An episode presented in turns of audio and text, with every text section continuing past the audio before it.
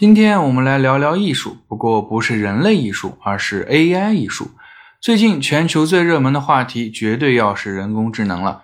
ChatGPT 4.0发布以后，人们开始意识到，原来现在人工智能已经发展到这么厉害的地步了。在此之前，我还一直认为 AI 的智能只是徒有其表，看似智能，其实限制很大，尤其是和创意相关的工作。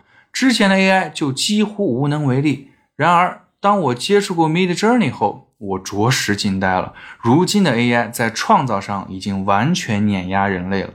Mid Journey 是一个绘画 AI 模型，我们只需要提供要求。简单设计参数，这个模型就可以快速给我们想要的绘画，而且可以设计多种风格，写实啊、二次元啦、赛博啦、中国风啦。可以这么说，只有你想不到，没有它做不到。这其中最让我感到惊讶的就是他对艺术作品的完美创作。梵高想必大家都不陌生，他的著名画作《星空》广为人知。如果你对 Mid Journey 输入指令，让它帮你生成一些梵高的作品，它就可以在几分钟内创作出很多看起来非常像梵高本人创作的油画作品。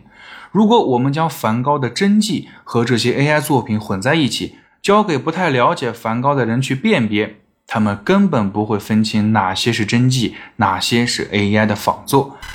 这些以假乱真的作品，已经让 AI 成了一名妥妥的艺术家。之前我们觉得创意是人类的特权，而现在来看，在创意方面，AI 已经超过我们人类了。事实是这样吗？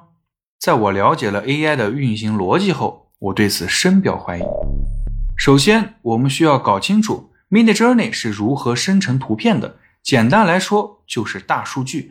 AI 通过对每一幅梵高的作品进行像素级别的分析，就会得到一些和梵高绘画相关的数据。AI 的工作就是将这些数据和你给出的要求相结合，把这些数据结合后再次转变为像素。不要说梵高，任何人类艺术家的绘画，AI 都可以通过这个过程复制，并达到以假乱真的地步。甚至 AI 还能做到把梵高和齐白石相结合。绘制一幅齐白石风格的梵高作品，只要分析的数据足够多，这些都不是难事儿。不知道大家有没有发现，AI 在创作梵高的作品的时候，恰恰没有进行一个最重要的步骤——思考。AI 在创作的过程中，都是在和数据打交道，即使是需要分析图片，在 AI 的眼中，其实就是一堆排列挺有趣的像素点。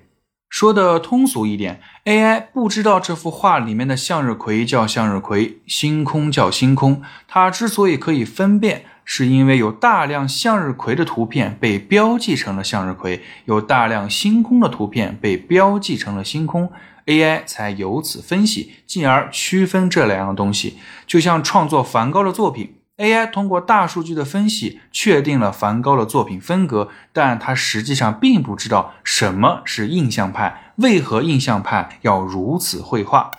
所以我说，AI 它没有真正的进行过思考。举个例子，大家在生活中一定听过很多神童的事儿，比如有的小孩可以熟练的弹奏命运交响曲，有的小孩可以过目不忘，圆周率可以背到小数点后五百位。有的小孩绘画无师自通，临摹名家的画作非常相似。当我们看到这些小朋友的表演和作品时，都会说：“哇，好厉害啊！”但是，我们换个角度想想，这些小孩是否知道贝多芬是如何创作出《命运交响曲》的呢？是否知道圆周率代表的意义呢？是否知道绘画的技巧和发展过程呢？这些小朋友应该是不知道的，但他们依旧可以凭借自己惊人的天赋，完成那些让我们惊叹的作品和表演。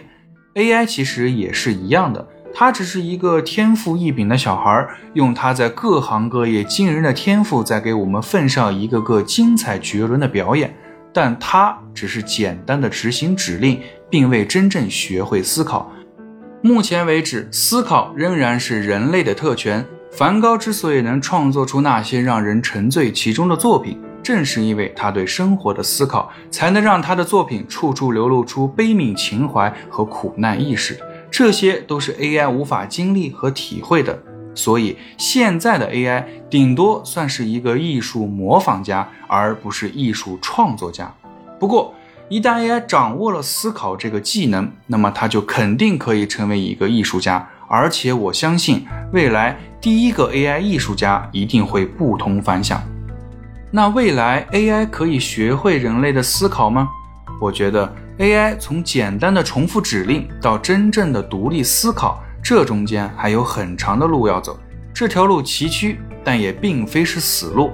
人们已经设计了很多种算法模型来帮助 AI 独立思考。如果想要了解这些算法模型是如何让 AI 独立思考的，请关注充电时间的最新节目《算法思维》。